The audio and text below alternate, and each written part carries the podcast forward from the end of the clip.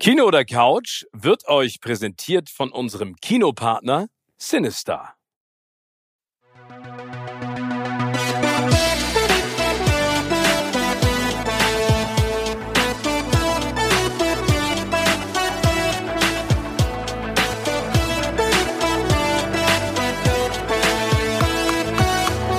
In meinem Podcast Kino oder Couch treffe ich jede Woche prominente Menschen aus den unterschiedlichsten Bereichen. Egal ob aus dem Sport, Musik, Kino, Serien oder Entertainment Business. Und gemeinsam sprechen wir über spannende Filme, Serien und das Leben. Und es wird die alles entscheidende Frage gestellt, Kino oder Couch.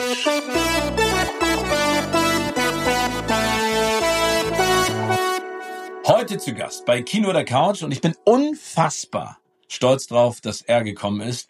Vielleicht der letzte Superstar, den wir in der Filmbranche noch haben. Mehr als 40 Jahre ist er als Schauspieler und Producer das, woran sich Hollywood misst. In unzähligen Filmen stellt er unter Beweis, wie gut er in Rollen schlüpfen kann. Egal, ob als wagemutiger Draufgänger in Top Gun, schmieriger, aber liebevoll umsorgender Bruder in Rayman, als Vietnam-Veteran, in Geboren am 4. Juli, als erfolgreicher Sportagent, dem alles genommen wird in Jerry Maguire, als skurriler Motivationstrainer und misogyn in Magnolia, einer meiner absoluten Lieblingsfilme mit ihm, oder als Agent Ethan Hunt in der Mission Impossible Filmreihe. Jedes Mal schaue ich genauso wie ihr gebannt auf die Leinwand, wenn er auftaucht.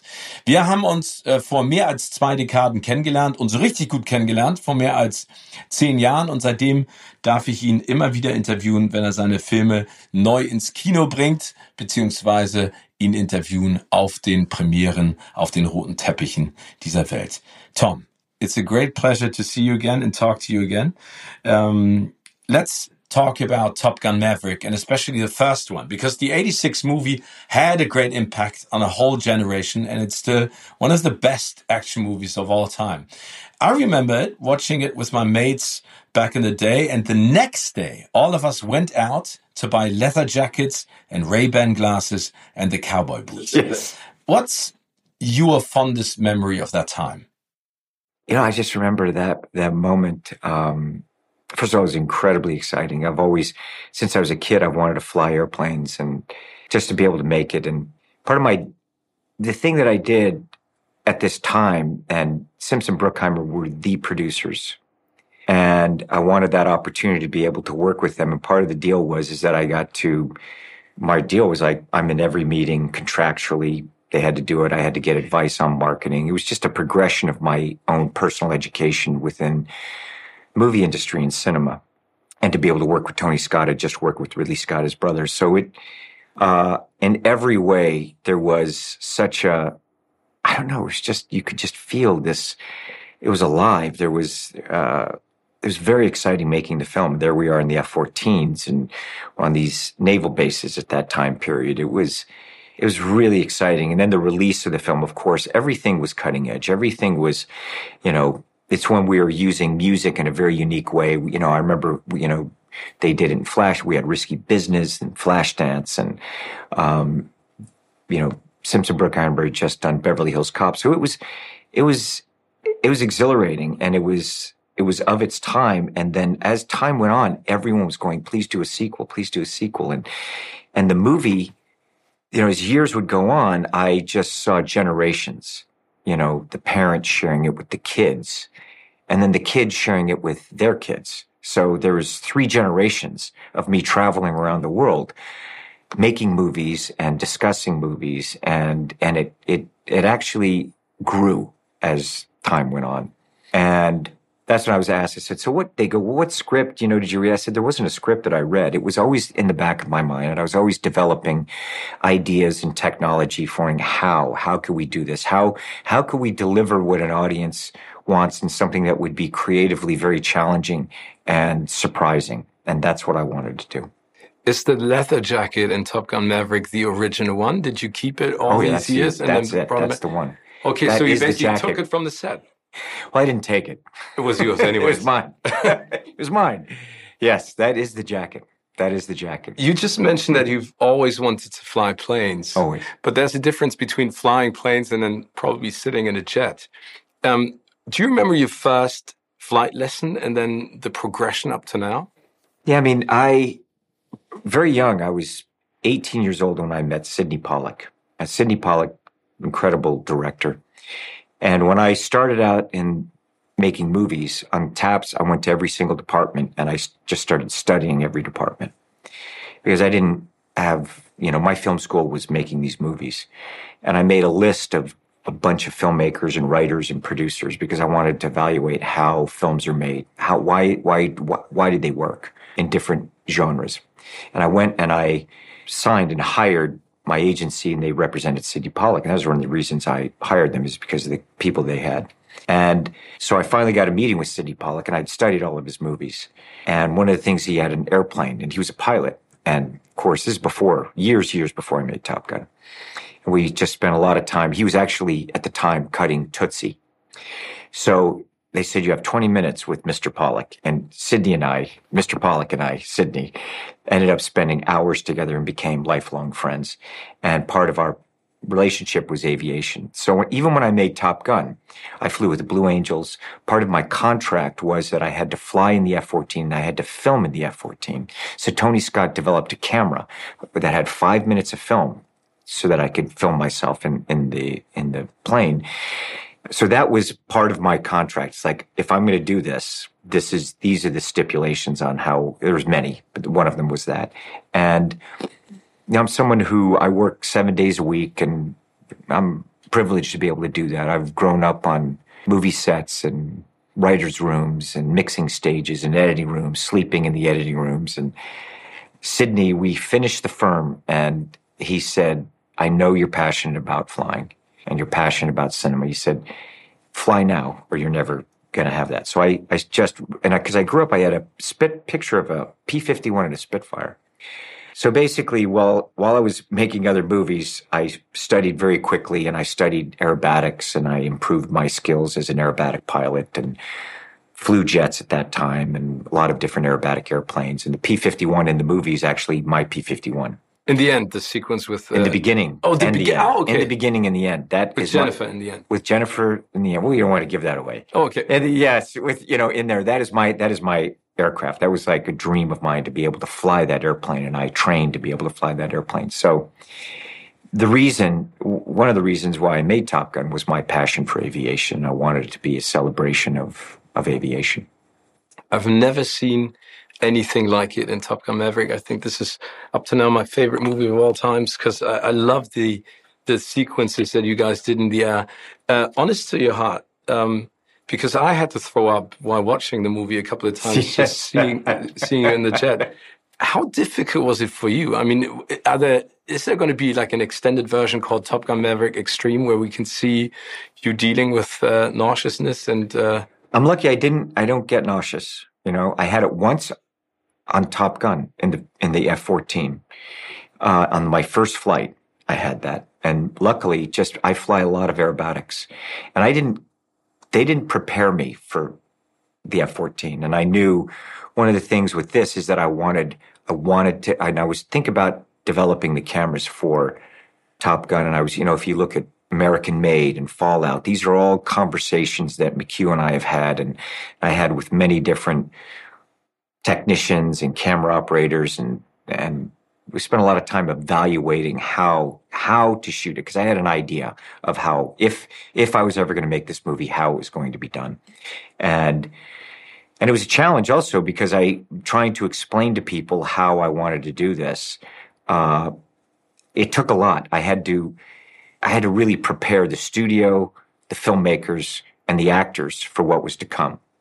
Um, and figure out how to educate them and build. That's why I not only build an, a program for them because I wanted this movie to have that visual expanse and character dynamic throughout. And how to do that? How do I prepare them? Not just physically for the movie, but also their characters for the film. And I had to, I not only spent time with them teaching them about aviation, but also about cinema and editing for them to understand where the cameras are, why I needed what I needed for the editing room, and working with them to make sure that we had that room in the editing room for whatever shots that we needed. And I also had to teach the fighter pilots how to become camera operators, cinematographers, because they, they're lighting the scene, you know, and geography. I had to be able to match geography and lighting and get their performances. I remember that I heard that Danny and Glenn uh, said that they didn't know that they would be actually sitting in these jets. When did you tell them? Did you tell them after they were cast or no, prior to the no, casting? right, right at the beginning. I told them, I said, look, and even, you know, when I met with them, I just said, listen, and I, this is what it is. And part of their auditions were essentially, even once they were cast, I had to make sure that they could actually get through it because once you're doing it, and I, it was like, look, I'm very open. You know, the films that I make are challenging. You know, they're challenging, not just the mission movies and these, but they're they're things that I'm trying to do practically and eh, creatively that take a lot. And I, it's seven days a week, and so I talked to them about it. And what I did was, is I also I shot a test for them for myself, for the audio, for the studio, for everyone to understand, and for the Navy to be able to go, look, this is, let's, the studio's like, let's shoot, we want to shoot all the aerial stuff first. It's, it's better. I said, guys, I, am not doing that. We can't do it. Oh no. And they'd come back. We understand you don't want to do it, but Tom, let's do it. I said, listen, you've never done this. No one's ever done that. What we're about to do. I'm, I've shot more aerial sequences than any other actor in history. Trust me. I've been thinking about this for decades. There's, it's impossible what you're asking. So I finally said, okay, I tell you what, I'm going to do a test day and I'm going to show, and everyone, and I'm just gonna like I. St- there's sometimes like no matter how many times you say something, you can say what you could say, but if it isn't real to you, it's not real to you. So I did a test. we did a test day on a low level to just show everyone, and I wanted to do it for the studio, for everyone in production, just to go like to give them an estimation of effort, what it's going to take, and to show the, the actors also what they're going to do. And so we did that. We spent time and then I cut it together and showed them this is, I'm going to teach you how to do this. And you're going to be pulling heavy G's and you're going to go through this. And, um, so they knew it. And part of it was, listen, and I also said, you know, I'm very open with people and I'm like, if, and it's not for everyone, you know, and I just want to know, like, if you want this kind of adventure, this is the adventure and this is what I expect. And if you don't want to do it, totally fine. But this is the deal. It looks awesome. I find like just tell everyone everything up front right right away. It's like and everyone knows that you're working with me. You're making a movie. We're not shooting a schedule, and we are here to work as hard as we can to you know, and I always talk about when the days were tough. I said, listen, when the audience sees this, you're going to be incredible in this movie. I promise you. And I just, you're going to love it. You're going to be proud. I want them to be, be proud and know that they've accomplished something. And also, you know, ultimately, and what it's all about is the audience for me. I loved it. You know what they say about kids? It's like flying a jet without a pilot. Um, Tom, I'm going to be turning 50 this year. And when I grow up, I want to be like you because you are just not aging and you're so fit. What what's your secret? I mean, how how have you been staying that fit? I think it hasn't changed in the past 30 years. I just I work, you know, and I constantly I'm just interested in what I do, interested in life, and I do things that are constantly striving towards being learning and being competent at things, you know, and always there's always a, another story. There's always another mountain to climb. And um, that's what I do. It's just my interest in life and and feel privileged to be able to do what I do. So it's the next mountain to climb going up into space after you've done everything on Earth and in well, the we have. There's always another story. There's always, you know, one of those things we're talking about. I'm working on that, and we have two missions coming. You know, McQ and I have, you know, those back to backs. You know, which you have partaken in those, and thank you very thank much. You. No, no, thank you. That was uh, really exciting. yes. um, you know, there's one line from Maverick. He says, Don't think, do.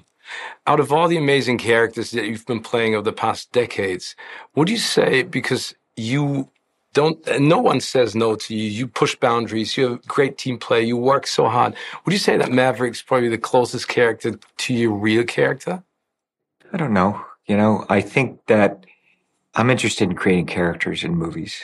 And, um, don't know. You said that your interest in flying uh, was during your teenage years, and then Sydney helped. No, four years old. Four years old. I was four years old. Okay, so did, did My whole life, and before that, did anyone give you like a, a, a toy, a, a, a jet toy, a Always plane look. toy? I was the kid who uh, I remember tearing the sheets off my bed and going into the garage and taking ropes and tying it to my sheets, and then taking my jungle gym. I was a very good climber. I was one of those kids that at a very early age I would climb the trees right to the top on the windy days when I was I could barely walk and I was already climbing because I just liked the feeling of that and my mother would find me. She'd be like, "Oh, you know, she's a wonderful woman." Um, and so I I took this sheet and I got on top of the roof. I pulled my thing over and I climbed up onto the eave and I climbed up onto the thing. And I remember, and I jumped off the roof like wanting to be parachute. You know, you had those toys where you have the guy and he has a parachute. And so I was studying it, studying as a little kid. Of course, when your foot leaves the roof and you realize this is not going to work. I did not quite think this through all the way. And I was plummeting to earth at, uh, you know, under my first real taste of physics and gravity. Um, and luckily it was uh, a wet ground. And I just remember like I hit that wet ground and man, my head went past, I hit and my head went past my toes and I kind of planted my face in the mud and I was laid back and knocked out. I remember seeing stars for the first time and thinking, well, this is really, this is really interesting. You know, seeing stars in the daytime. And then I woke up and I was laying there in the mud with my brand new sheets. And I thought, and I looked over and my first thing was, oh my gosh, I hope my mother didn't see this, you know, quickly try to get the sheets back in and tie them back in. Now they have holes in it and they're muddy. Um, so I was always interested in that, in that. I was I just fascinated by flight, fascinated by adventure. You know, I was a child that I was in school and constantly, and I went to a lot of different schools and we traveled, but I, I constantly stories, you know, I had, I thought of stories and characters and I would create characters and write scenes as a kid. Uh, Is there one movie that you remember watching as a kid that triggered your interest in going into that business and becoming there an are actor? many, there are many films for me, not just one. It wasn't one singular moment for me. It was, it was a whole thing of that just, you know, I had, I just wanted, I loved movies.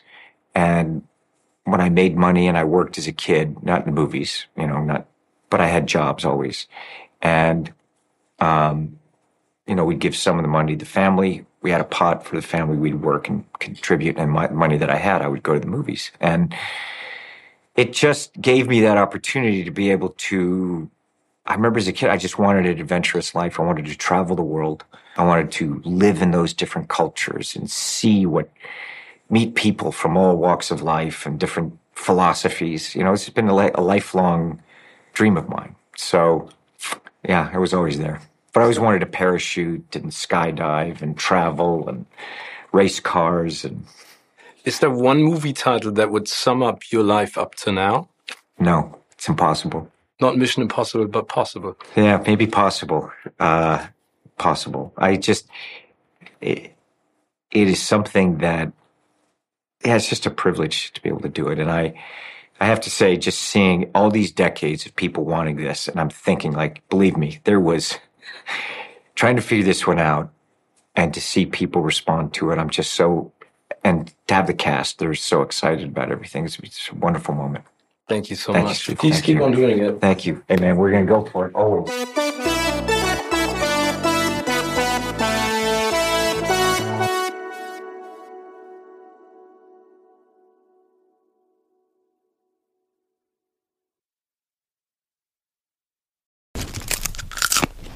Kino oder Couch wurde euch präsentiert von unserem Kinopartner Sinistar.